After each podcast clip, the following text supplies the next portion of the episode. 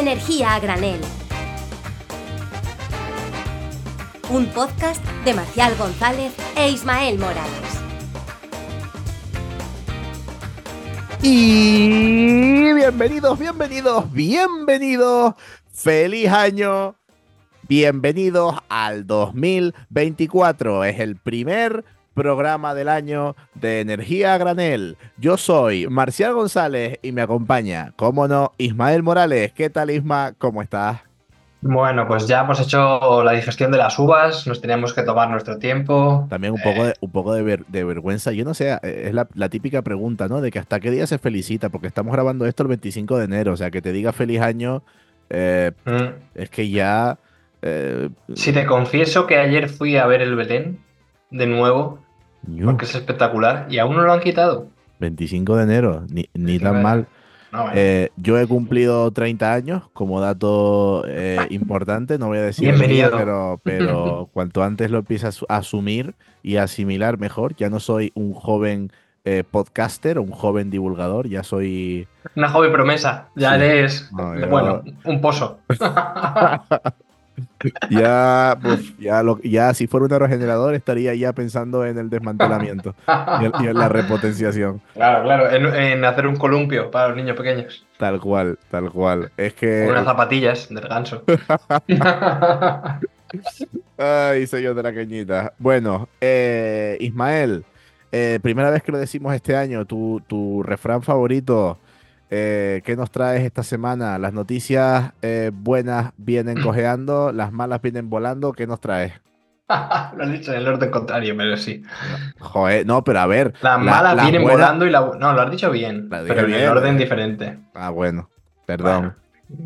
Em, nada, teníamos una noticia ultra interesante, además uno de los mejores informes del año que se ha hecho seguramente, así en, en petit comité, pero el problema es que hemos tenido una entrevista tan, tan sumamente extensa, tan sumamente interesante que no os podemos eh, pues traer esta, esta, noticia que es un aperitivo y de repente pues... las cosas como son. Isma se había traído preparado un tema que está muy guay.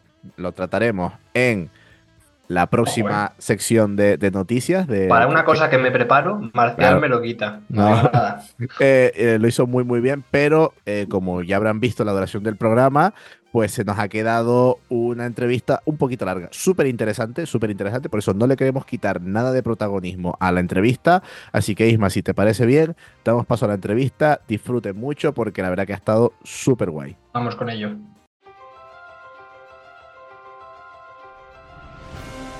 Con todos ustedes, la ganadora del premio a la mejor tecnología de generación 2023, la solar fotovoltaica.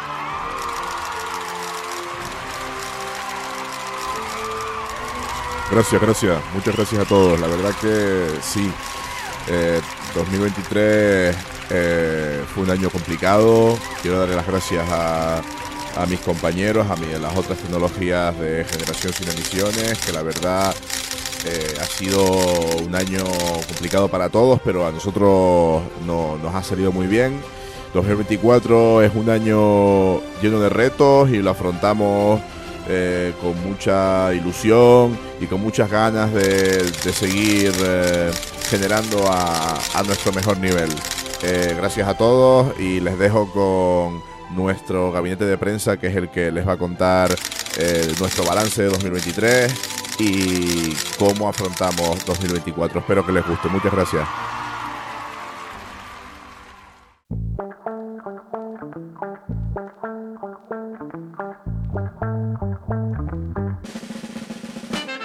Y ya estamos de vuelta con la primera entrevista de 2024. ¿Estás nervioso, Ismael? Estoy, vamos, como un niño recién, recién estrenado. O porque repetimos tema. Eh, yo creo que es el único tema que hemos tocado en las tres temporadas. Ojo. Que vuelve a ser eh, la energía solar, eh, la energía solar fotovoltaica y hoy hemos traído a un tremendísimo experto. Él es Héctor de Lama, que ha estudiado en la Escuela de Caminos, Canales y Puertos de la Universidad Politécnica de Madrid. Durante sus estudios trabajó como profesor particular para alumnos de la ESO, bachillerato y universidad, lo cual viene genial para venirnos a explicar cosas a ti y a mí, Ismael. Tras acabar sus estudios, trabajó en Ferrovial, el Banco Europeo de Inversión en Luxemburgo y en TIPSA. Actualmente es nada más y nada menos que director técnico de la UNEF, la Unión Española Fotovoltaica, donde se ha especializado en el sector eléctrico español. Y es que además, como primicia, vamos a comentar que acaba de crear un blog creado, llamado Energía en Números, donde desmiente bulos sobre las energías renovables. Muy bienvenido, Héctor. ¿Qué tal? ¿Cómo estás? Pues muy bien, muy contento. Muchas gracias, Isma. Muchas gracias, Marcial. Eh, encantado de estar aquí.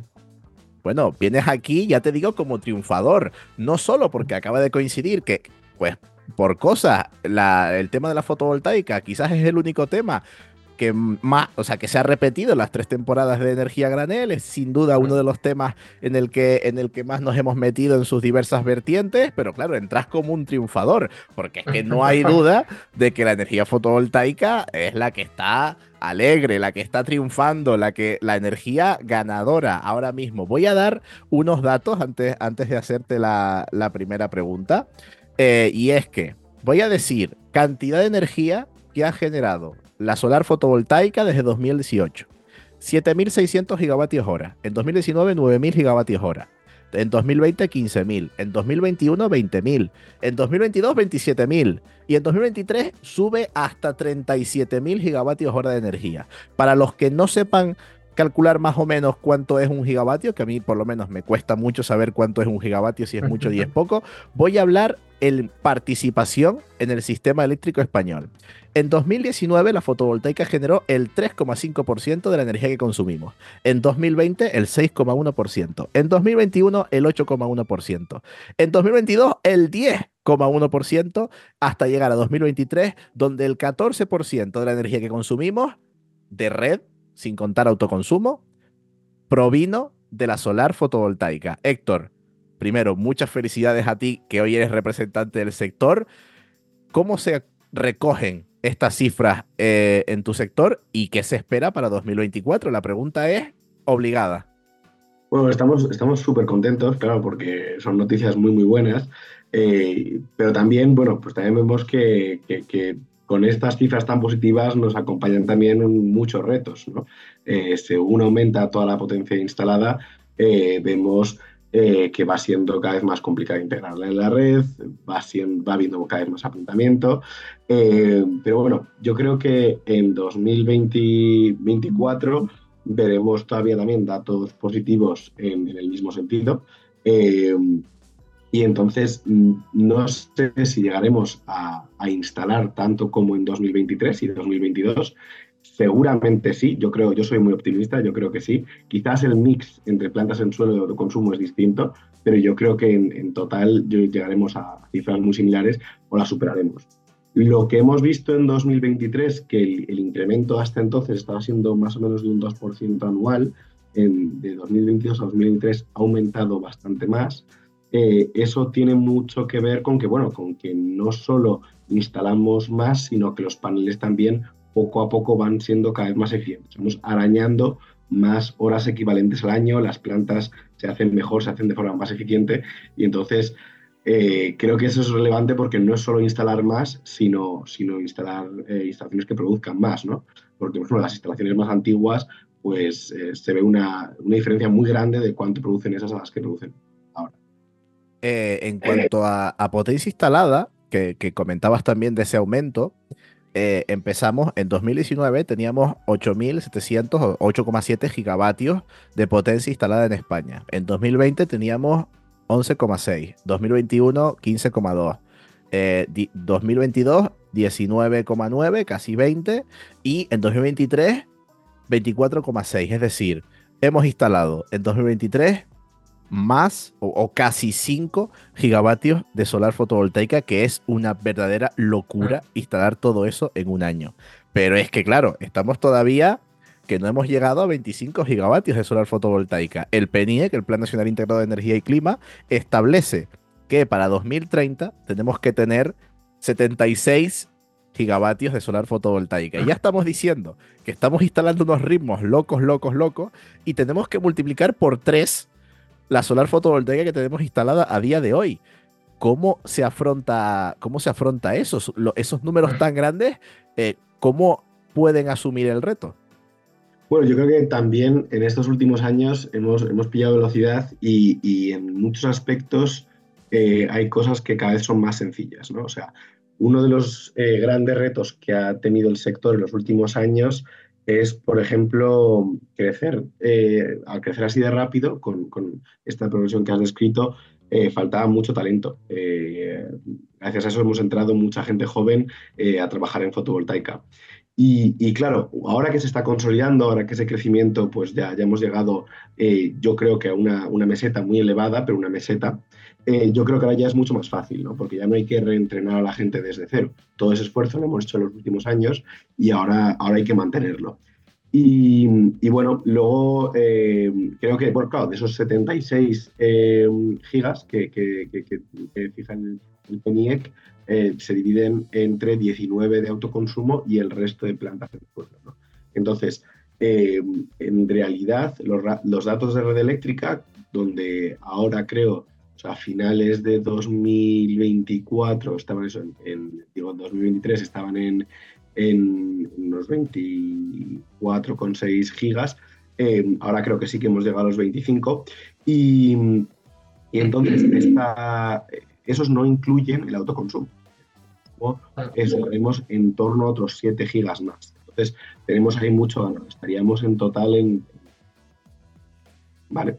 Y, entonces, eh, si el autoconsumo sigue creciendo, como viene haciéndolo este último año, este 2023, que ha sido menos que en, 2022, eh, si, si, viene creciendo a la misma velocidad y las plantas en el suelo también se mantienen a unos ritmos similares, quizás un pelín eh, un pelín superiores porque vemos que hay una gran bola de proyectos en fases muy avanzadas de tramitación.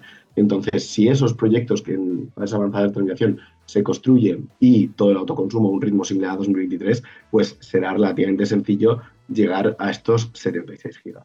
a ver, estaba haciendo aquí una recopilación de datos porque Claro, la gente que, no sea ingeniera y que no le gusten los datos ya ha abandonado directamente. pido perdón, pido perdón, soy culpable.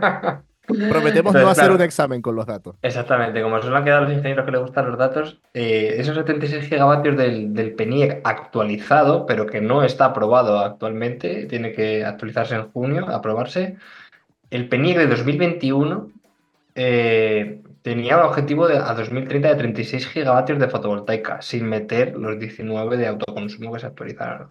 Y estamos hablando que tenemos 25 gigavatios instalados, es decir, prácticamente hemos tenido que sumar 40 gigavatios, de los cuales 19 son de autoconsumo. Y, te quería preguntar, ¿tú el autoconsumo con el ritmo que estamos viendo has visto que ha habido una progresión que, bueno, quizás ha decrecido? Y quería ahondar un poco en cuáles son las causas y si ves factible esos 19 gigavatios también de autoconsumo a 2030. O sea, yo creo que son factibles, pero para que. O sea, lo que hemos visto este último año es que el autoconsumo residencial ha bajado mucho. Ah. Yo creo que ha bajado mucho por, eh, bueno, pues porque era, era fácil que, o sea, la situación de 2022 era un poco excepcional, ¿no? Era una situación bastante ideal, precios de electricidad muy elevados, subvenciones, eh, o por lo menos la promesa de las mismas, porque a mucha gente no le ha llegado, eh, pero bueno, están, están, llegando. y entonces era una situación ideal para, para que mucha gente se animara al autoconsumo. Lo que vemos en 2023 es que el autoconsumo residencial ha descendido bastante, la gente tiene una percepción de precios, eh, eh, de, los precios de la electricidad se han moderado, no es porque en el mercado se han moderado, sino porque los impuestos están más bajos, aunque han subido un poco en enero, siguen estando mucho más bajos que en 2019. Entonces, eso se ha amortiguado por, por esa vía, por la vía de impuestos. Eh, entonces, la percepción es que el, precio de la electricidad para el consumidor no es tan alta y, en consecuencia, pues no hay tanta gente que se anime a autoconsumir.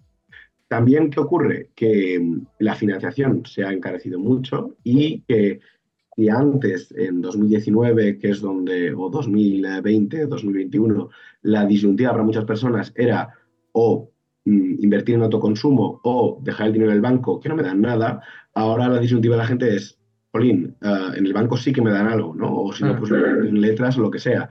Y para la gente que la Eh, opción Espero, de- espero que en criptomonedas no, la verdad, pero bueno. Espero que no, no, espero que no.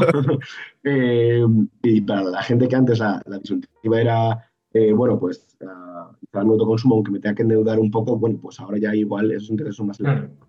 Entonces la gente prefiere simplemente liquidar parte de la hipoteca o meterlo en un depósito bancario. Y entonces estas pequeñas eh, inversiones eh, pequeñas, ¿no? de- de- de- iniciales que hace falta para autoconsumo, no, es más difícil que se produzcan. ¿no? Y al final las subvenciones también hay cierto desencanto porque no están llegando con la rapidez que mucha gente espera. Y, y eso también ha afectado negativamente al autoconsumo residencial. En cambio, lo que vemos es que en el autoconsumo industrial el- se está manteniendo una velocidad muy elevada. Y donde vemos que también cuesta mucho es en autoconsumo colectivo. El 70% de las Mm. personas en España viven en bloques de edificios y, eh, y ahí el autoconsumo está costando mucho, mucho que despegue. Y en este sentido, eh, creo que hace falta hacer mucho trabajo con las distribuidoras para que agilicen la puesta en marcha de esos autoconsumos eh, colectivos y con la CNMC para que, para que facilite, que creen las herramientas para, para que efectivamente esto pueda ocurrir. Porque ahora mismo vemos que y hacer autoconsumo en una vivienda unifamiliar es facilísimo, pero en un edificio de vivienda colectiva muchas veces es más lento. Es un poco como cuando estábamos en una vivienda individual en 2021, que también era lento.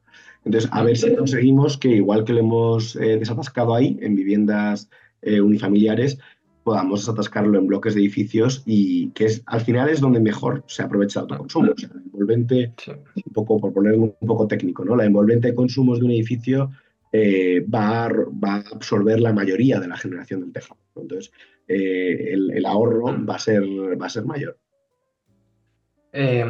Sí, eso, es muy, eso, es muy, interesante porque lo primero que se ha desatascado es el papel de la CNMC, que ahora vamos a ver si es la Comisión de Energía, si se extiende, que es una de las propuestas. Pero bueno, para que la gente que, que, que no nos escuche muy a menudo, pues bueno, esto lo hemos hablado también con, con Laura Fijó un poco más en detalle en el, programa de autoconsumo. Y sí que, eh, bueno, eh, lo de las tablas de la distribuidora, pues estamos viendo cómo la CNMC entró a las oficinas de, creo que era de Endesa y Naturgy, para ver si tenían algún tipo de documentación o protocolos para coger los mensajes y ver cómo se estaba, si había alguna huella de que en realidad esas trabas al autoconsumo colectivo se estaban dando de alguna manera eh, organizada, ¿no? Por decirlo. Entonces, bueno, es muy interesante todo lo que comenta, lo que comenta Héctor. Y, esa ralentización, y, ahora avanzamos un poco más del sector industrial, porque he visto que ha caído, sigue habiendo apetito por el autoconsumo pues, de plantas de más de 50 kilovatios, una cosa así, pero se ha ralentizado como un 12%, ¿no? El, el, autoconsumo industrial. ¿Y a qué se puede deber ese, ese tema? Yo creo que los proyectos, o sea, las industrias que en un principio se pusieron autoconsumo, eh, bueno, lo hicieron ya bastante rápido, ¿no? Y luego, entonces, todas las industrias a las que el coste energético supone una proporción elevada de los costes, eh, lo, lo, han hecho bastante pronto. Luego, más tarde, tenemos otras industrias donde el coste total, ¿no? El monto total es elevado, pero no supone una proporción de los costes tan, tan alto, ¿no? O, o, industrias que tienen un elevado consumo energético, pero no eléctrico, ¿no? Por ejemplo, industrias que requieren calor industrial o frío Ah. industrial. Entonces, a menudo nos, lo que estamos viendo es que hay un perfil de, de, de consumidor industrial que no solo requiere autoconsumo, requiere autoconsumo y hacer una, un upgrade, hacer una mejora en su, eh, sus instalaciones de calor industrial, por ejemplo. O que dicen, vale, necesitamos autoconsumo, pero necesitamos también baterías. Entonces, este, este autoconsumidor industrial o este potencial autoconsumidor industrial es mucho más tímido en la inversión y entonces, y, y los costes de, de, de, endeudamiento han subido bastante, entonces está ahora siendo bastante más cauto. Eh, y entonces, claro, no, no es el, el, el, caso más evidente, que es el que llegaba en 2019, 2020, 2021 y 2022, sino que ahora ya eh, son modelos de negocio mucho más matizados que tienen que mirarlo con mucho más cuidado. Efectivamente, digamos que no, o sea, una, una, una fase de, de, comercial, ¿no? Del, del, consumidor tipo industrial, pues bueno, son diferentes niveles y ha cambiado porque el, el básico, digamos, ¿no? El que tiene que cubrir con autoconsumo sus consumos eléctricos, pues ya está copado, ¿no? Y ahora ya, pues, estamos un poco avanzando. Em, dime, dime, sí. Lo, lo- lo que, lo que estamos viendo como algo bastante nuevo a partir de, de 2023 es eh, autoconsumos, yo los llamo utility scale, ¿no? Es gente que a través de una línea directa, o sea, igual no los tiene en el tejado, los tiene en los terrenos que están cerca de su fábrica o de su refinería, etcétera. Es gente que plantea eh, autoconsumos de una escala muy grande, ¿no? Quizás Ujú. a más de 5 megas o incluso más de 20. ¿no? Eh, creo que se están construyendo en alguna mina y alguna refinería autoconsumos de 30, 50 megas. ¿no?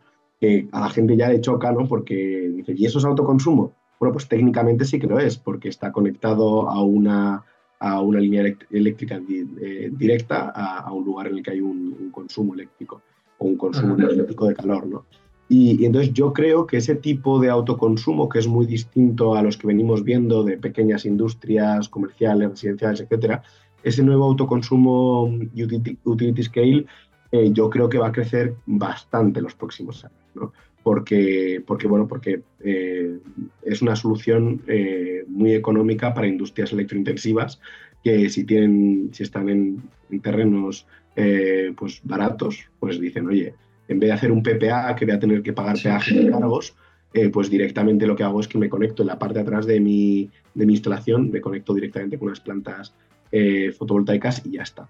Esto, por ejemplo, en Trujillo se está haciendo una fábrica de diamantes y la idea es esa. La idea es eh, varia- tres plantas fotovoltaicas conectadas directamente a la fábrica de diamantes artificiales, son diamantes que están por compresión de carbono. Eh, lo mismo ocurre en la fábrica de baterías de Volkswagen en Sagunto, que también va a ir conectada a sus plantas fotovoltaicas en, en la parte de atrás. Du- duda que me acaba de surgir ahora. Esto que estás diciendo, ¿no? Donde hay grandes plantas fotovoltaicas que a- van dedicadas a abastecer un tipo de, de industria, eh, ¿eso lo fomenta y lo, y lo construye o lo, pro- o lo promueve la propia industria? ¿O, o son esto que llaman PPAs on-site? De llaman a otra empresa, le montan el autoconsumo y, y hay una especie de acuerdo bilateral, físico. ¿Cómo, cómo funciona esto?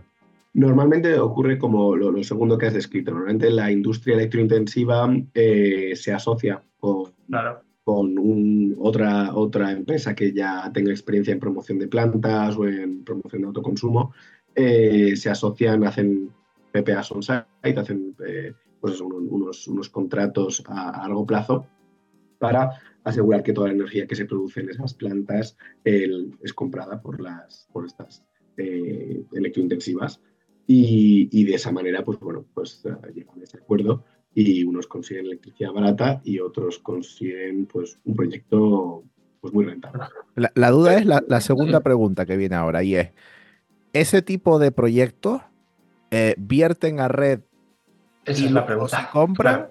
o eh, hay una línea directa con la industria? Porque si es autoconsumo y hay una línea directa acometida con la industria, es mucho más fácil, pero eh, si vierten a red y luego lo recoge la industria, ahí estamos pasando por una cosita que se llama obtención de punto de conexión, bla, bla, bla, bla, que a lo mejor es un poco complicada, no sé, eh, te, te lo pregunto.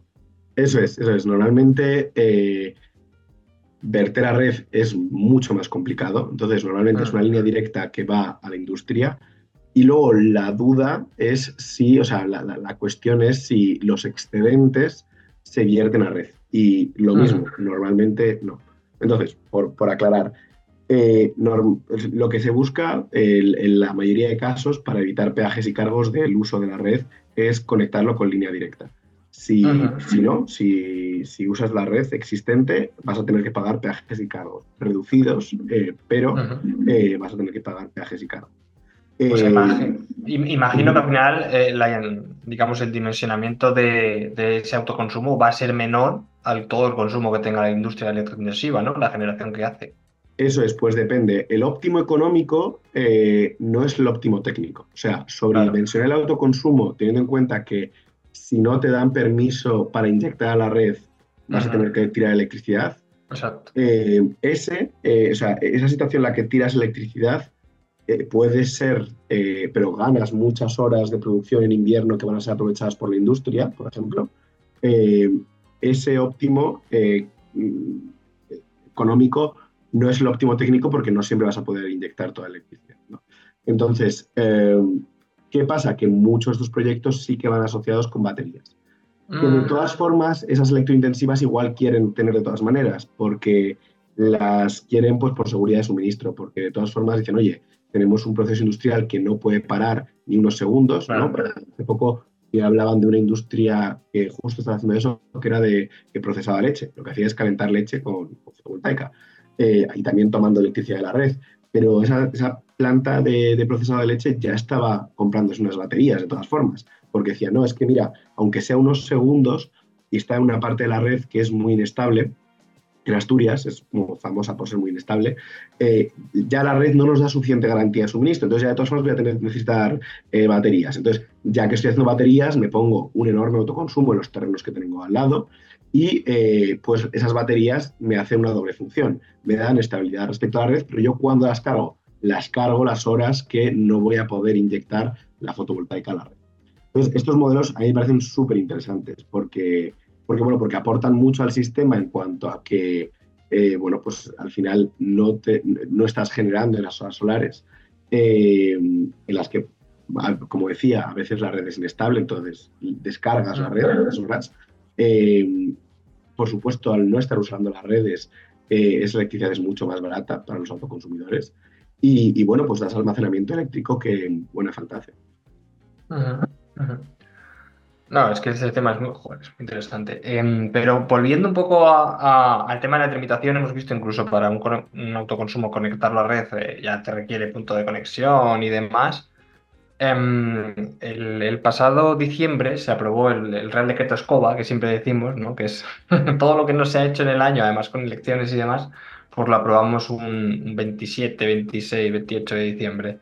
Eh, y en este se extendían los hitos de tramitación para las instalaciones de renovables, tanto creo que era fotovoltaica y eólica. Y esto era una demanda que, que van a dar redundancia, demandaba mucho el sector en los, últimos, en los últimos años. Y para que la gente lo conozca, ¿qué supone ese balón de oxígeno que acaba de dar el MITECO para los grandes proyectos de renovables? O sea, es muy, muy positivo. Es algo que pedía el sector y que se ha, vamos, se ha, recibido de forma muy, muy positiva. Un poco por, por, introducir la, cuestión un poco desde el inicio, lo que pasa es que, eh, por supuesto, para conectar una planta fotovoltaica a la red necesitas un permiso de acceso y conexión.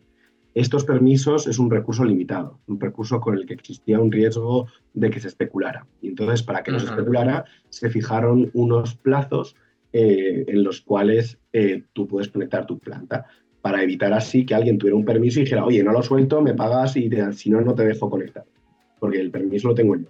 Eh, entonces, para evitar eso, tienes unos plazos para conectar. ¿Cuál era el problema? Era muy buena idea. El problema era que en, un principio hubo muchísimo interés inversor por empresas de todo el mundo, pues empresas como puede ser Verbund, que es una empresa StarCraft, etcétera FRV, muchísimas empresas, eh, de, tipos muy distintos, empresas medianas, empresas grandes, las grandes utility, y, em, y entonces eh, la, consecuencia fue que em, la mayoría de, los de la, de, la, red estaba copada y entonces tenían que tramitarse rápido.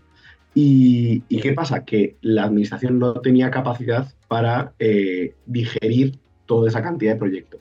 Pero no solo eso, sino que además eh, venimos de unos años un poco convulsos, ¿no? Donde ha habido, pues eso, primero COVID, luego problemas de, la carga de suministro, y, que el resto del planeta también está haciendo una transición ecológica. Entonces, pues, ir, por ejemplo, ahora que te vendan un transformador, pues no es tan fácil. Eh, sobre todo que te lo vendan, sí, que te lo vendan, sí, pero que te lo lleven eh, o, que te lo El plazo, ¿no? También. Claro, entonces eso es más complicado. Pero claro, luego la, realidad ¿no? se, ha impuesto y ahora pues vemos que, existía el, riesgo de que muchísimos proyectos que se han tramitado correctamente, todo, todo correcto, con, pues, pasando todas las tramitaciones ambientales, pasando todo, todos, los requisitos previos, llegaron a un punto en el que no se podían conectar porque les faltara un transformador o cualquier otra cosa, y entonces perdieran el permiso de conexión. Eso sería muy dramático. Entonces, para, evitar que eso ocurriera, para, conseguir que esta gran cantidad de proyectos que sí que han llegado a tiempo a los trámites anteriores se puedan conectar en los próximos años. Y con eso se llega casi a este objetivo de, del PENIEC, eh, pues se han aplazado un poco los, Y ahora se les deja a los promotores elegir un semestre de entre tres años distintos, entre seis eh, eh, semestres distintos, para que ellos se comprometan a conectarlo en ese momento. Y entonces así se les deja esa madurez por su parte, de decir, bueno, por supuesto vais a seguir sin poder especular porque vais a tener que conectaros de todas formas, pero eh, como hemos visto que sí que habéis hecho el resto de la tramitación, confiamos en vosotros y podéis hacerlo en este plazo, pues, y eso os permite eh, laminar un poco, ¿no? Organizaros en el tiempo para que no haya cuellos de botellas con transformadores, con epecistas, los productores de las plantas, etcétera, Y de esa manera también se puede conseguir, pues, por ejemplo, que los promotores compren mucho más producto nacional, ¿no? Por ejemplo, eh, inversores fabricados en España o trackers fabricados en España y tuvieran todos que conectarse demasiado rápido, bueno, para empezar, muchos proyectos no podrían hacerlo eh, por, problemas de pagos, como os decía. También tendrían que comprar mucho material al exterior. Eh, faltaría mucha, muchos epecistas, muchos, muchas empresas constructoras y luego la financiación sería muy complicada, sobre todo en este momento de los que son muy, muy elevados. ¿no? Pero en cambio, dejándoles todos estos periodos, eh, pues conseguimos laminar mucho más y mejorar toda la situación en temas de eso, poder comprar más producto nacional, financiación y, que no haya un cuello de botella en transformadores y epecistas. Bueno, Héctor, eh, muy bien lo que has explicado hasta ahora, pero tengo que decirte que se acabó el masajito. Se acabó el darte las felicidades, se acabó el ponértelo fácil. Hasta ahora todo guay, súper bien. Las, industrias instalando fotovoltaica a tope con proyectos, eh, récords de, de, generación fotovoltaica y demás. Bueno, ahora toca ponerte los guantes de boxeo. Vamos a pegarnos un ratito porque vamos a preguntarte claramente sobre los retos y, e incertidumbres que tiene la fotovoltaica pues de aquí a 2030 mínimo que vamos a llegar al PENIEC. Eh, el primero está claro y te voy a preguntar concretamente por un animal, que ya sabes qué animal es. Es un animal que hace cuac, cuac, correcta, concretamente es el pato. Para los que no nos conozcan, eh, para los que no conozcan el, síndrome del pato o la curva de pato, eh, es un fenómeno que se produce cuando tienes mucha integración fotovoltaica y es que cae la demanda o sea, bueno, no cae la demanda, sino que al entrar mucha fotovoltaica en las, en las horas centrales del día, eh, caen los precios de una forma muy abrupta, porque claro, la fotovoltaica pues es casi gratis. Eh, y por la noche hay unas curvas muy grandes cuando ya no hay sol y entonces se alcanzan unos precios muy altos. Busquen en Google curva de pato y miren que de verdad les digo que tiene forma de pato. Entonces, esto genera un problema y es la canibalización de precios, porque eh, claro, al final, si hay mucha fotovoltaica concentrada en periodos centrales del día, eh, al final, pues cada vez van, ganando menos precio, van ganando menos dinero, van ganando menos dinero.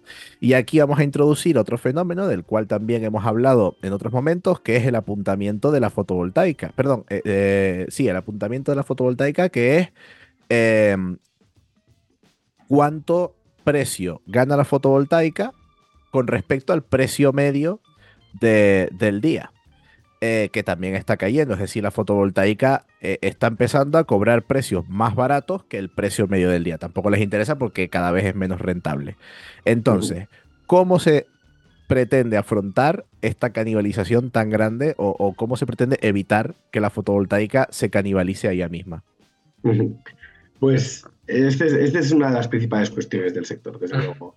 Entonces, em, primero hay que, hay que ver en qué magnitudes estamos y, qué riesgos hay. Entonces, eh, la canibalización es mayor según va quedando en el mix menos gas. Entonces, por el momento en el que estamos ahora, todavía hay muchísimas, muchísimas horas de sol en las que hay eh, bastante eh, ciclos combinados funcionando.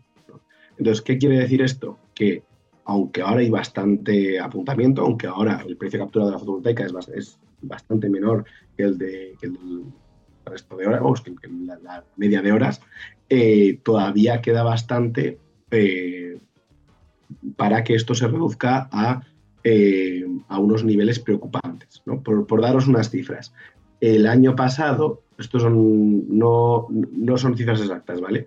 Pero el precio capturado de ese medio sería unos 90 euros y la fotovoltaica está en 60 euros.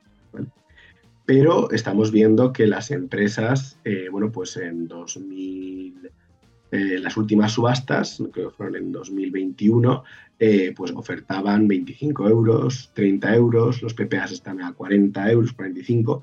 Entonces, ¿qué quiere decir esto? Las empresas están dispuestas a producir con fotovoltaica a esos precios. Y vemos precios que por el momento son mm, bastante más altos. Entonces, por el momento no tenemos problema. Pero claro, el problema se acerca muy rápido, sobre todo con toda esta oleada de proyectos que se va a conectar los próximos años, ¿no? Esos que hablábamos en, el punto anterior, ¿no? Y entonces, eh, ¿qué ocurrirá entonces? Bueno, pues también hay que ver, conocer un poco el, el, mix español. Y el mix español tiene una cosa curiosa que es que tiene bastante hidroeléctrica, ¿no?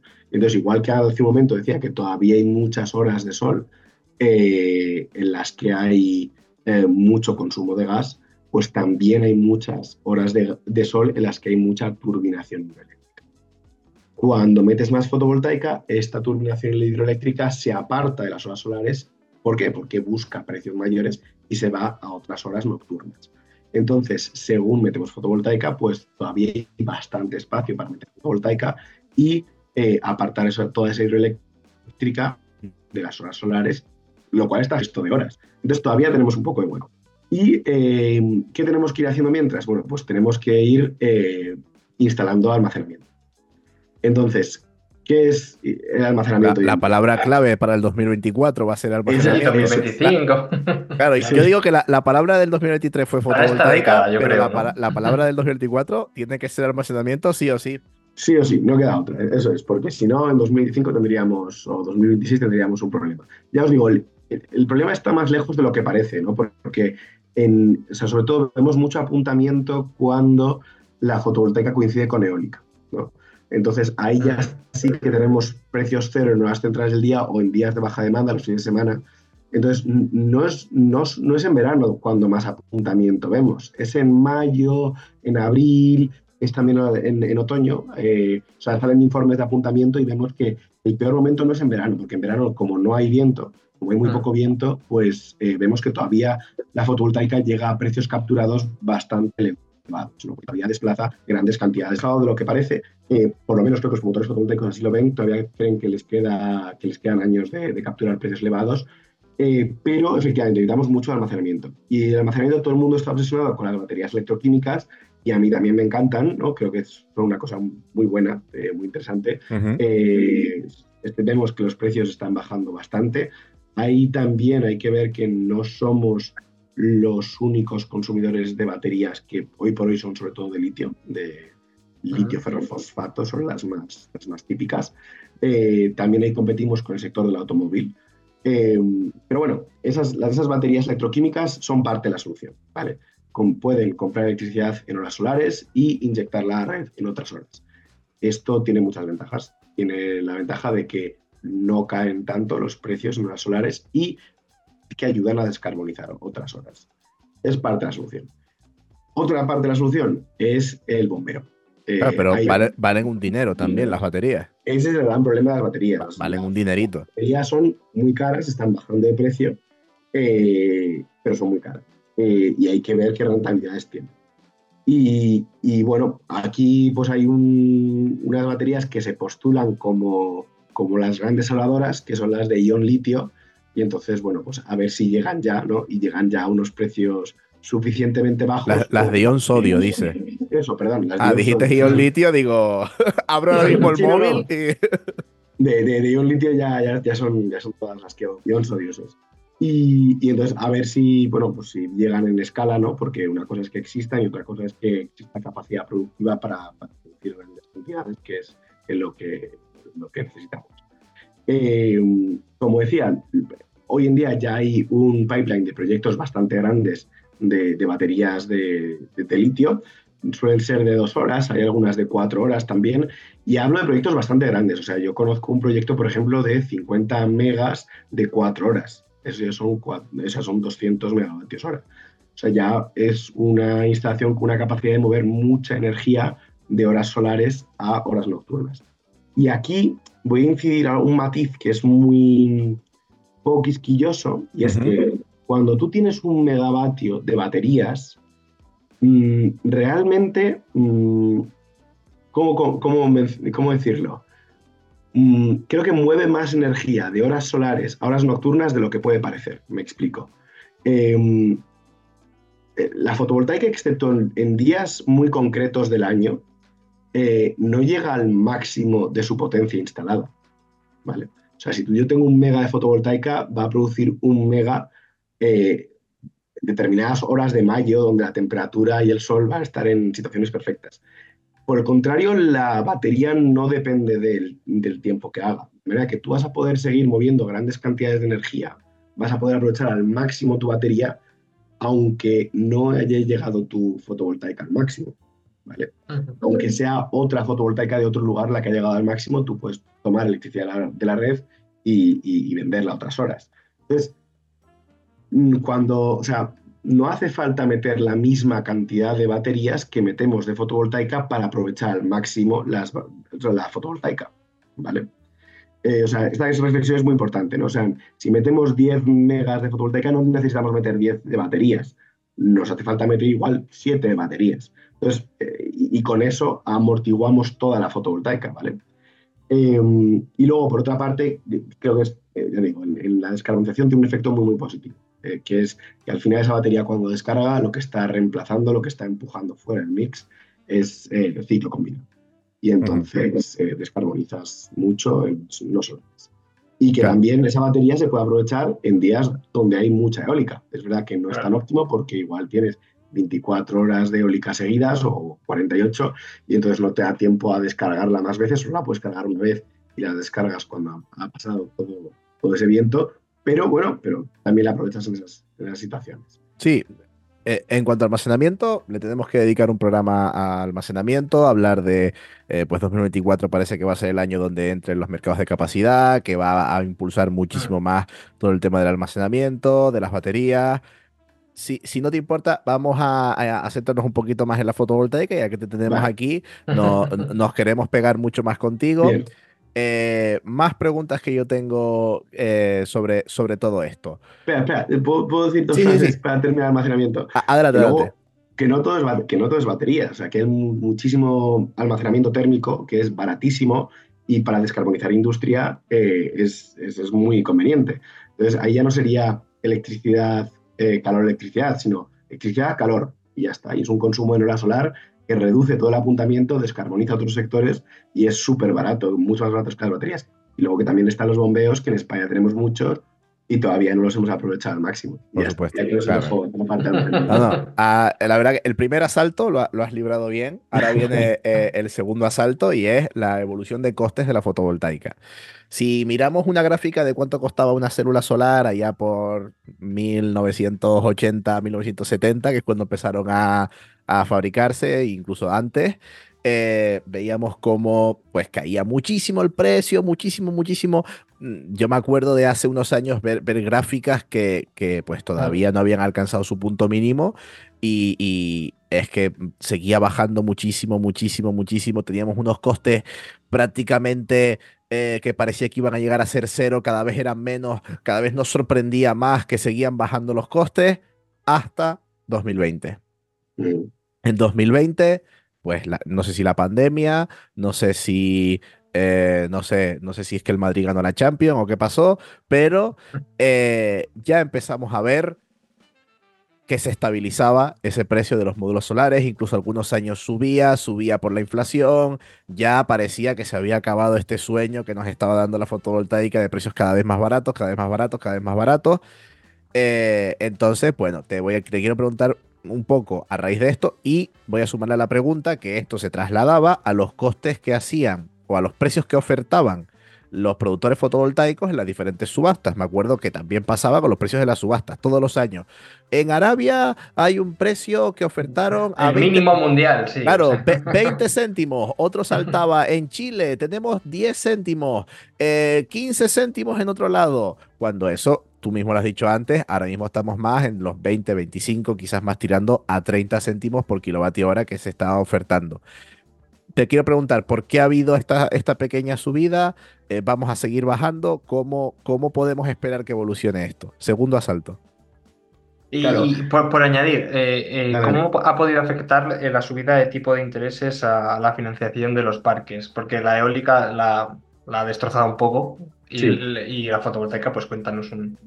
Sí, pues entonces, Aquí, eh, empezando un poco por, por, la parte de los módulos. Entonces, los módulos siguen bajando de precio, es verdad que mucho más lentamente que antes. Hubo eh, un momento en el que bajaron muy rápido, luego ha habido un pequeño pico de precio 2021-2022. Mucho eh, no dependía tanto del coste del módulo en origen, sino los costes de transporte, ¿no? los famosos fletes que subieron muchísimo de precio, hasta multiplicarse por 10. Eh, entonces, mucho, mucho fue eso. Y entonces, claro, aquí en Europa sí que vimos un pequeño repunte de precios, pero ahora el descenso ha sido bastante sustancial en este finales de 2023. Ha sido un descenso eh, que ha dejado los precios muy por debajo de donde estaban en 2019. Entonces, vemos eh, que, que, los precios siguen cayendo. Yo no sé a futuro cuánto más pueden bajar. Y llega un momento es, a ver, el silicio y el aluminio vale. O sea, entonces no puedes tener un panel más barato que el aluminio y el silicio, ¿sabes? Que es un peso equivalente en eso, ¿no? Entonces, eh, luego ahí, donde yo creo que también hay que, mirar los datos en detalle, es que no es lo mismo que los paneles bajen de precio respecto a vatio instalado que que bajen de precio eh, respecto a, o a vatio hora generado. Entonces, lo que yo creo es que ahora estamos en una tendencia en la que el, el, vatio instalado es muy difícil que baje más de precio, pero los paneles son más eficientes. ¿vale? Entonces, por ejemplo, vemos que eh, estábamos en monoperc de célula partida, pues ahora están llegando los Topcon. Los Topcon pues, son un poquito más eficientes. Eh, igual, ponte, yo esto siempre espero con números redondos para que sea más fácil, ¿vale? Aunque los números reales son un poquito mejores de los que voy a comprar. Si tú pasas una célula en un panel de 20 a 21%, alguien te puede decir, has mejorado un 1%. No, no, no, has mejorado un 5%. 1 respecto a 20 es 5 respecto a 100. Entonces, es, una mejora muy sustancial. ¿vale? Mm. Los números se parecerían más a 21, eh, 22 o 22, 23. ¿vale? Pero entonces, las mejoras de eficiencia que estamos viendo ahora, pues, oye, siguen siendo muy atractivas. Y a mí me gustan más las mejoras de eficiencia que las mejoras de precio. ¿Por qué? Porque en toda la... O sea, cuando tú haces una instalación fotovoltaica, el módulo, que es lo que siempre más llama, la atención porque es lo que capta la energía del sol, de la luz, eh, eh, no es una parte tan grande de los costes, ¿vale? Depende si es autoconsumo, si es una planta pero a veces, pues igual es un 30%. Y tienes otros muchos costes en la cadena de valor. Entonces, ah, también hay que fijarnos ahí. Y entonces, cuando tú tienes mejoras en eficiencia, ¿no? el módulo produce más, entonces eh, el terreno que ocupas no se te encarece. ¿no? Si, tú, si, el módulo se te barata, pues pones más módulos. Pero si el módulo es más eficiente, mm, pues pones los módulos que, son, o pones menos incluso. Entonces, ahorras en costes en, suelo, ahorras ah, costes en suelo, pero también estructuras, en las estructuras de, de los seguidores y las estructuras fijas. Em, pero es que además también, según cómo se produzcan esas mejoras de eficiencia, por ejemplo, si es de radiación difusa, ¿no? que es en días en los que está un poco eh, nuboso ¿no? Eh, eh, y, no es en periodos pico, igual también puedes poner más paneles por inversor, porque no estás causando mucho cuello de botella. Entonces, esas mejoras de eficiencia también hay que ver dónde se producen. Y entonces, en ese sentido, hay que ver al final como eh, no, cuánto se abarata por vatio instalado, sino cuánto se abarata por vatio hora generado, teniendo en cuenta todos los costes de la instalación, o sea, teniendo en cuenta lo que sería el LCOE. Y ahí voy a la pregunta que hacía Isma de eh, los costes de financiación. Pues, por supuesto, las renovables eh, son son muy pesadas en CAPEX, en, inversión inicial, ¿no? en capital expenditure. Entonces, eh, todo lo que encarezca los costes de financiación nos viene mal. Nos viene mal. Y efectivamente, estos momentos recientes de tipos de interés elevados, pues, pues han sido muy negativos y, seguirán siendo, esperemos que, que bajen. ¿Cuál es la ventaja de la fotovoltaica respecto a otras tecnologías que tienen periodos de construcción más dilatados, que el tiempo que pasa en el que tú te endeudas hasta que empiezas a devolver el préstamo, ¿no? Entonces, esos meses, esos años eh, en los que tú estás pagando los intereses por el total del dinero que tú debes, son, es muy reducido. De hecho, si miras el flujo de caja de una nuclear, esto es una de las cosas que, revienta el, modelo nuclear, ¿no? O sea, igual estás 15 años que has, que has endeudado una pasada y no estás pudiendo liquidar nada de la deuda. Y esos, años estás pagando los intereses y a veces los intereses de los intereses. En cambio, con la fotovoltaica eso es igual un año.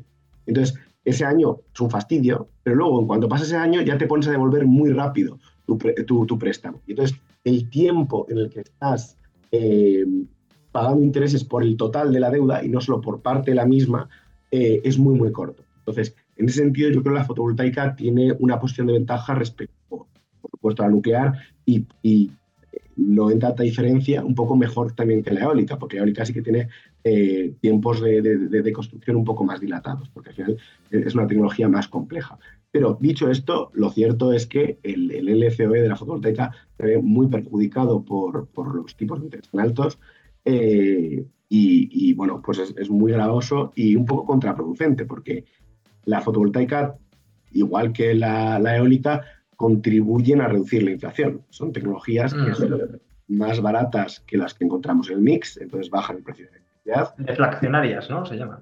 Y claro, claro, Y, entonces eh, tienen esta naturaleza deflacionaria y entonces es absurdo que una política de, interés, de tipos de interés, una política monetaria que busca eh, reducir la inflación, castiga esas tecnologías. Entonces, pues en Europa por ejemplo, hay algunos grupos que están promoviendo. Ah, ahí, traigo a colación tu, artículo en el diario, el diario.es, que lo recomiendo todo el mundo, de los tipos de interés dirigidos, ¿no? En función de, la capacidad que tenga de fraccionaria. esta, pregunta, esta pregunta se la sabía, esta pregunta se la sabía. le, lanzamos, le lanzamos los golpes, pero esta pregunta se la sabía. Pero queda el tercer y último asalto, a ver si eres capaz de superarlo. Isma, adelante, carga con todo. Claro, yo como soy el biólogo.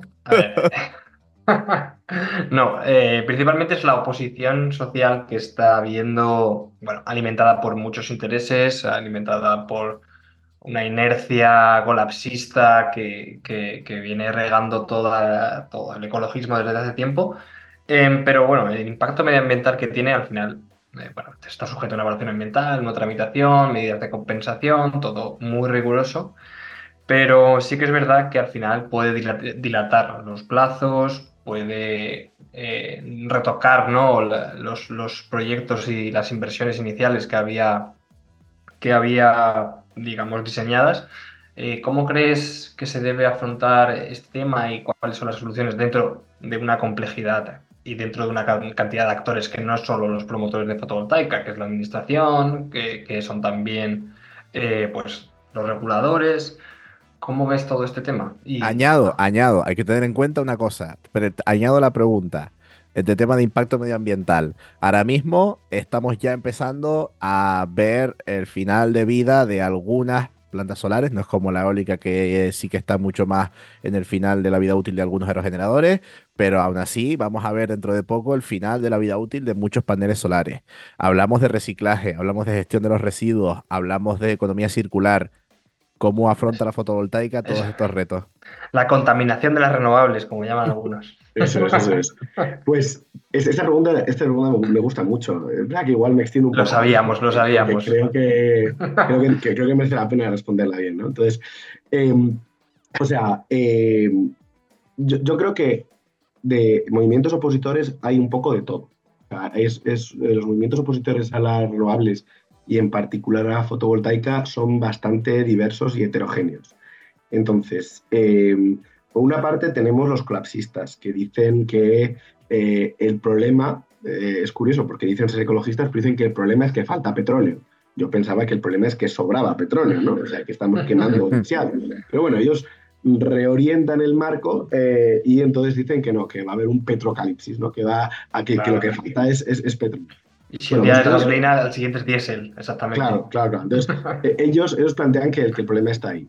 Eh, pero no, no, son siempre los más abundantes sea, creo que hace una posición muy general, pero luego los movimientos que vemos concretos en el territorio son, eh, no son principalmente colapsistas. Aprovechan la retórica colapsista porque ahí está para aprovecharla, ¿no? Pero, pero son más del tipo NIMBY, not in my backyard, que dicen los americanos. Y entonces es sobre todo mucha gente que confunde ecologismo con paisajismo, ¿no? Entonces eh, entra mucho más en las plantas fotovoltaicas son feas. Y, entonces dicen, eso es antiecológico. Y a ver, vamos a, vamos a matizar. Eh, yo no me voy a meter sobre, o sea, no voy a entrar en la estética de una planta fotovoltaica, que es una cuestión más subjetiva y, y, bueno, pues cada uno pues le parecerá más bonito una cosa u otra. Pero lo que sí que hay que entrar es en que no pueden caer en esa falacia de pensar que lo bonito es uh, ecológico. Por ejemplo, pensemos un campo de golf. Un campo de golf es totalmente verde y en cambio es totalmente antiecológico. O no solo, eh, un, un, campo de colza, ¿no? Un campo de colza que se use, eh, que, que, esté lleno de pesticidas, herbicidas, eh, yo que sé, eh, fertilizantes, eh, que cause... La agricultura en general. Claro, claro pues todo eso es muy antiecológico. Y el aceite de colza, de las renovables, es que es colonialismo energético. No, pero tú sabes a dónde va todo el aceite de colza. El aceite de colza va a Alemania en su mayoría para ser, en su mayoría, eh, aceites industriales eh, y, biocombustibles. Y estoy diciendo el aceite, de colza, pues porque en España hay 100.000 hectáreas eh, sembradas de colza. Eso es el doble que de fotovoltaica. ¿vale? También en España tenemos extensiones importantes, por ejemplo, de tabaco, que tampoco creo que sea un alimento, ¿no? porque muchas veces plantean esta falsa dicotomía eh, entre, no, es que no nos podemos comer los paneles. No, no, ya evidentemente, pero seríamos... O sea, hay que ser muy desconocedor de lo que produce el campo español si nos pensamos que el campo español produce sobre todo eh, comida. A menudo sí, mucha, una gran cantidad de la comida que produce no es para personas, es para animales, ¿no? Y que, y que, no toda esa producción de comida es sostenible, que eso es cosas no, que hemos no. hablado, me remito al, al programa de, de, Pablo Ross que hicimos la temporada pasada, donde hablamos justamente de esto. Claro, que no toda y mucho menos que sean condiciones de derechos humanos, derechos laborales, claro. que incluso sea soberanía alimentaria para, para, a nivel nacional. Abs absolutamente, o sea, ahora mismo, o sea, el, el, el impacto ecológico que tiene el, el campo, la agricultura, eh, es, es, es, a menudo muy, muy, muy negativo. Y además, la, la, la, prueba última es si vas a una planta fotovoltaica que se ha construido bien. O sea, eh, también eso es una cosa que incidimos mucho de, de, de trabajo eh, desde UNEF. O sea, tenemos un sello, de un sello de sostenibilidad que va a darles un premio a las empresas que lo hacen lo mejor que otras. Entonces decimos, oye, lo haces súper sostenible, pues, pues toma. Eh, un premio extra, aunque otras también hayan pasado la declaración de impacto ambiental, etcétera, pero bueno, para distinguirlas un poco y premiar las que lo hacen mejor. Eh, vayas a esas o vayas a una planta más o menos normal, que simplemente haya pasado su si vas allí lo que ves es que los pequeños animales como pues, conejos, eh, eh, yo qué sé, cervatillos, eh, jabalíes, tal, si pueden elegir entre estar en el campo de al lado, estar dentro de la planta, evidentemente eligen la planta. ahí las vallas. Hombre, tienen, sombr tienen sombrita. Claro, tienen sombrita y no solo eso, sino que no se tienen que comer todos los pesticidas, ¿sabes? etcétera.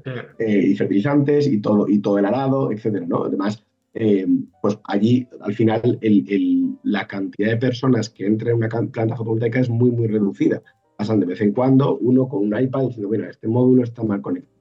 Pues habrá, habrá que cambiarlo, ¿no? Entonces, la, al, al, final, el, la cantidad de gente que hay dentro de una planta es muy, muy reducida durante mucho tiempo. Y al final, los animales ven eso, ¿no? Y entonces perciben que allí se les molesta mucho menos. De hecho, en Extremadura, una de las plantas y ha, ha acabado atrayendo tanta biodiversidad eh, que me están planteándose incluso hacer la reserva integral, eh, reserva natural. Eh, ¿Es la StatCraft? Puede no? ser, puede ser, no estoy, no, estoy seguro si es esa, si es, si es Talayuela, eh, que es la StarCraft, pero bueno, desde luego, en Talayuela, si vas ahora en cualquier momento, vas a ver cervatillos, vas a ver jabalíes, porque al final es muy evidente, ¿no? O sea, creo que es muy, muy interesante fijarse en la biodiversidad de, de una planta fotovoltaica y eh, el campo de al lado, ¿no? El campo monocultivo, ¿no? el truco está en las palabras, biodiversidad y monocultivo, ¿no? Eh, de una planta y de su entorno. Entonces, mientras al lado ves, pues eso, solo trigo, dentro de una planta, pues ves pues, jazmín, ves romero, ves muchas -huh. microplantas y ves que los animales se, se, bueno, se, en ese tema la, pol la polinización es, es, bestial. Nos mismo tener 30 especies aunque sean de, especies eh, endémicas, como tú dices, tomillo, jazmín, lo que sea, que, un olivar o que una Y eso a su vez atrae aves y, vamos, acá habiendo muchísima más variedad. Eh, ¿Qué pasa? Que es fea. Bueno, pues es que, vale, lo siento mucho, pero es que eh, de lo que tú piensas que es feo a lo que la naturaleza experimenta como positivo, hay una distancia importante. ¿no? Y eso yo creo que es una idea que ojalá calara más. Bueno, hasta, hasta, aquí eh, es la parte de, de, del impacto, de si es bonito, de si es feo. Vale, esto es lo que, lo que le contestamos a toda la gente que dice, no, no, esto aquí no porque me parece feo. Eh, y recalco una frase, porque yo soy ingeniero, pero Ismael, que es el biólogo, tiene una frase muy buena que ha dicho muchas veces, que es, eh, si te quejas de la, biodiversidad, de la biodiversidad que va a haber en una planta fotovoltaica, planteate qué biodiversidad hay alrededor de un olivo. Eh, dejo esa pregunta para reflexión, que Ismael la, ha repetido muchas veces. Como se que nacido entre olivares. Tal cual. Pero te lanzo la, última pregunta, que es, vale, ok, las, las plantas solares, guay llegan al final de su vida útil. ¿Cómo está el tema economía circular, el tema reciclaje, el tema gestión de residuos? Sí, pues o sea, en esto hay, un, hay un bulo de que no se pueden reciclar los paneles y es totalmente falso. De hecho, eh, lo tienen mucho más fácil que otras muchas cosas. ¿Por qué? Porque en nuestra sociedad hay dos cadenas de suministro, eh, dos cadenas de reciclaje que son mucho más maduras eh, que, el resto, que es el aluminio y el vidrio. ¿De qué está hecho un, panel? Un panel está hecho de aluminio y vidrio. Eh, entonces, eh, si hay algo que reciclemos hasta el 90% es el aluminio. El 99, creo. O sea, es que me parece lo que es, y, el, vidrio por ahí andará. ¿no? Mm. Entonces, lo bueno es que hemos construido una sociedad que ya tiene los mecanismos para reciclar esas dos cosas. ¿no? Y, entonces, eh, ¿qué más quedaría? Bueno, pues el, el silicio, técnicamente lo podemos reciclar con el vidrio, pero también lo podemos hacer como es silicio de alta, de alta pureza, sería un enorme desperdicio reciclarlo con el resto del, vidrio. Entonces, lo que hay que hacer es aprovecharlo al máximo. Y, pues hablamos siempre de silicio de grado eh, metálico. Entonces, existen muchas técnicas para aprovechar eso, para aprovechar ese silicio y reciclarlo a nuevos paneles. ¿Cuál es el problema que, en el que se encuentra? Bueno, primero de todo, esto, reciclar paneles es obligatorio en Europa. No hay esas imágenes que aparecen, ah, es que, mira, se van a hacer montañas de, paneles, eso es falso. O sea, si haces una foto, que es claro, dejas en el suelo antes de llevarlas a reciclar. Y pues haces una foto en ese momento antes de que lo recoja el camión, no porque se quede ahí, evidentemente. Eh, hay una directiva europea, se llama la directiva europea WEEE, e, es gracioso cómo se pronuncia, WIS, eh, en español es la directiva RAE, que es la misma que bueno, a ordenadores, etcétera. Y entonces es un sistema de responsabilidad ampliada de producto por el cual cuando tú importas unos paneles o fabricas unos paneles en España o cualquier otro cacharro, los inversores lo mismo, las pantallas donde estamos viendo este, este, este buen este, lo, mismo, todos los aparatos electrónicos están bajo la directiva y eh, responden de la misma manera. Cuando tú los importas, los fabricas, pagas una pequeña tasa, eh, el Estado guarda esa tasa eh, y después le paga a quien se responsabiliza de quedárselo. ¿vale? Y entonces lo queda y lo recicla. Y esa persona que lo recicla recibe por un lado esa tasa y por otro lado lo que consiga valorizar de ese residuo. Entonces, cuanto más consigues reciclar, más, más dinero consigues ganar. ¿vale? Entonces, aunque la gente, o sea, este sistema es muy inteligente, ¿no? Porque aunque digan, no, es que son los propietarios de los paneles son malos y entonces eh, no van a querer reciclarlo. Bueno, bueno, es que existe un incentivo para esas, eh, las, las, llamadas SRAP, eh, de responsabilidad ampliada de producto, esas empresas tienen un incentivo en reciclar al máximo, porque cuanto más reciclan, más van a poder vender de ese material reciclado.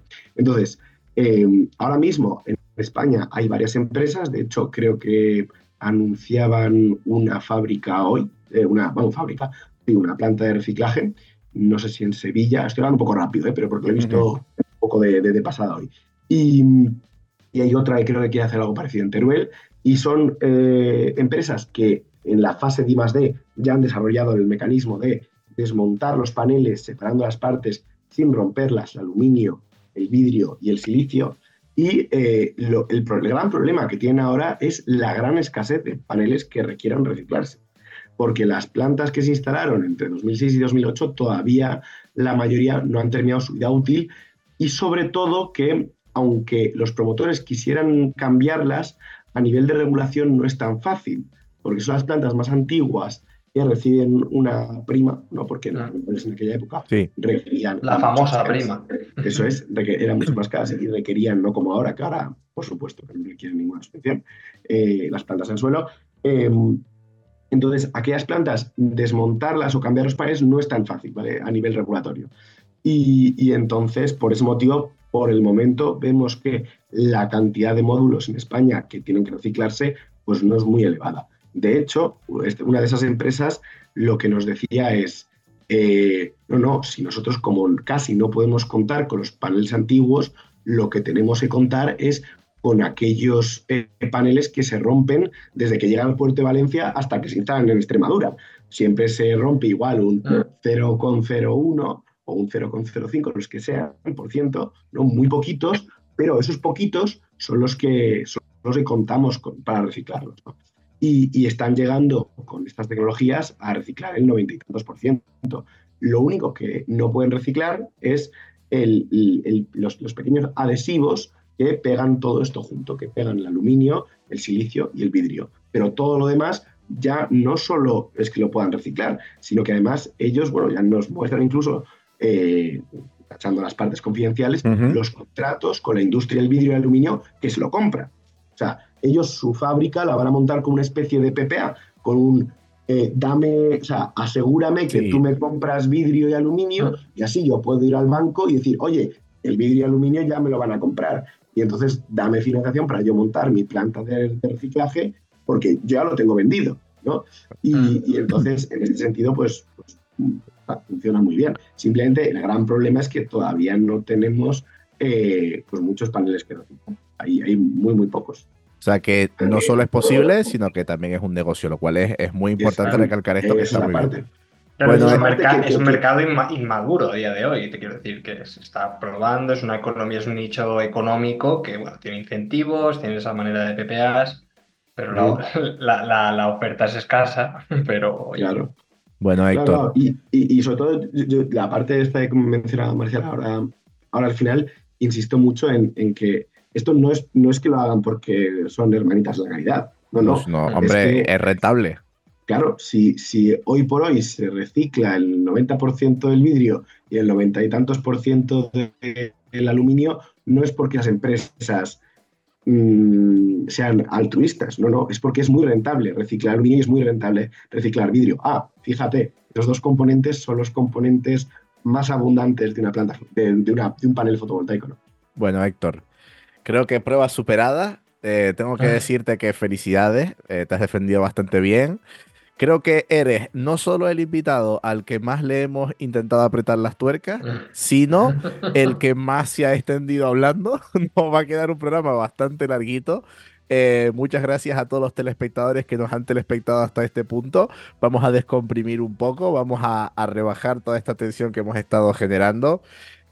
Vamos con la última pregunta, la pregunta de la varita mágica, eh, que es, si tuvieras una varita mágica, Héctor, eh, para un poco intentar mejorar o, o intentar arreglar lo que más falta crees que le hace al mundo de la Bueno, fotovoltaica. úsala para lo que lo quieras, si quieres destruir algo también. Claro, claro. Yo- yo te pregunto, Nosotros te otorgamos poderes mágicos y tú haces con ellos lo que quieras. Así que eliges tú. Pues yo creo que eh, abarataría mucho las eh, baterías de sodio. O sea, haría que el almacenamiento fuera muy, muy, muy barato. Porque, eh, con baterías de sodio baratas y fotovoltaica podemos conseguir tener eh, electricidad renovable 24/7 eh, y también podemos en muchos casos depender menos de la red y, de, esquivar todas esas barreras que vemos que nos encontramos con las distribuidoras cuando nos lo ponen difícil el autoconsumo para conectarnos. ¿no? Si en vez de tener que inyectar la red yo puedo almacenar en mi batería por lo menos parte de la electricidad, pues eso solucionaría muchos problemas. Es muy bonito porque de, o sea, estamos hablando de silicio y sodio, silicio de los paneles solares, sodio de las baterías, que, o sea, concretamente son dos de los seis elementos más abundantes en la corteza terrestre. Y, estás hablando que son los, los elementos clave para tu futuro, o sea que es muy guay.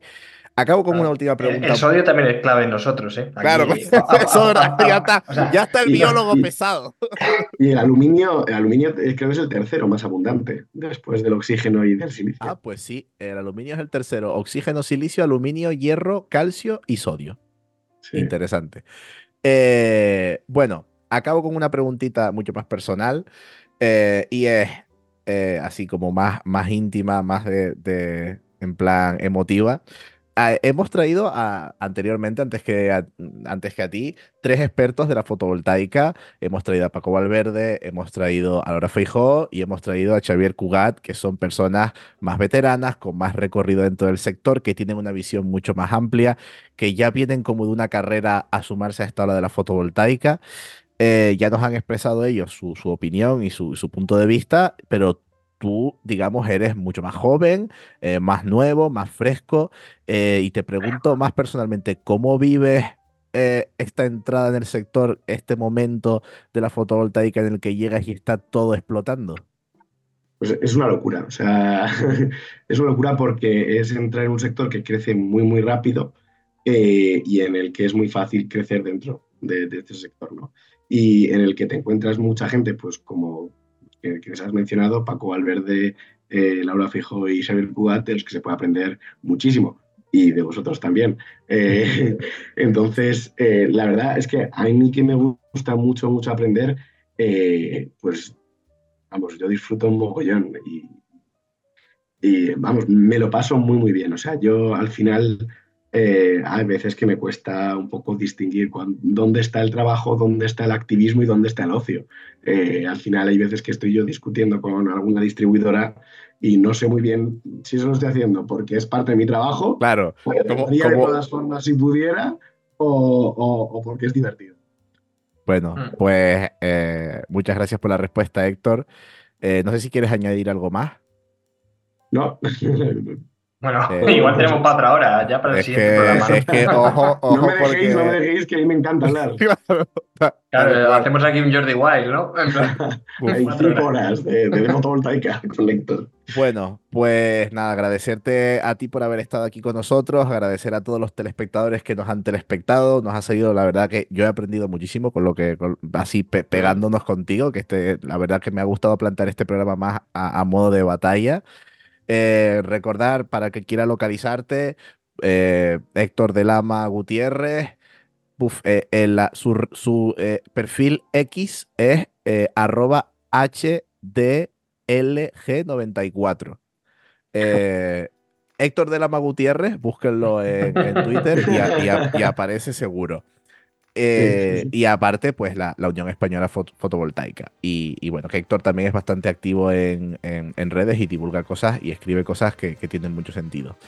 Nosotros hemos sido, como siempre, eh, Ismael Morales, arroba Ismoralópez, y yo, Marcial González, capitán renovable, arroba P barra baja eh, renovable.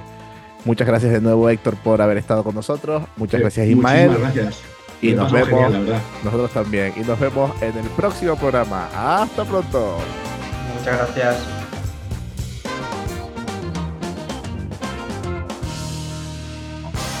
Energía a granel, un podcast de Ismael Morales y Marcial González.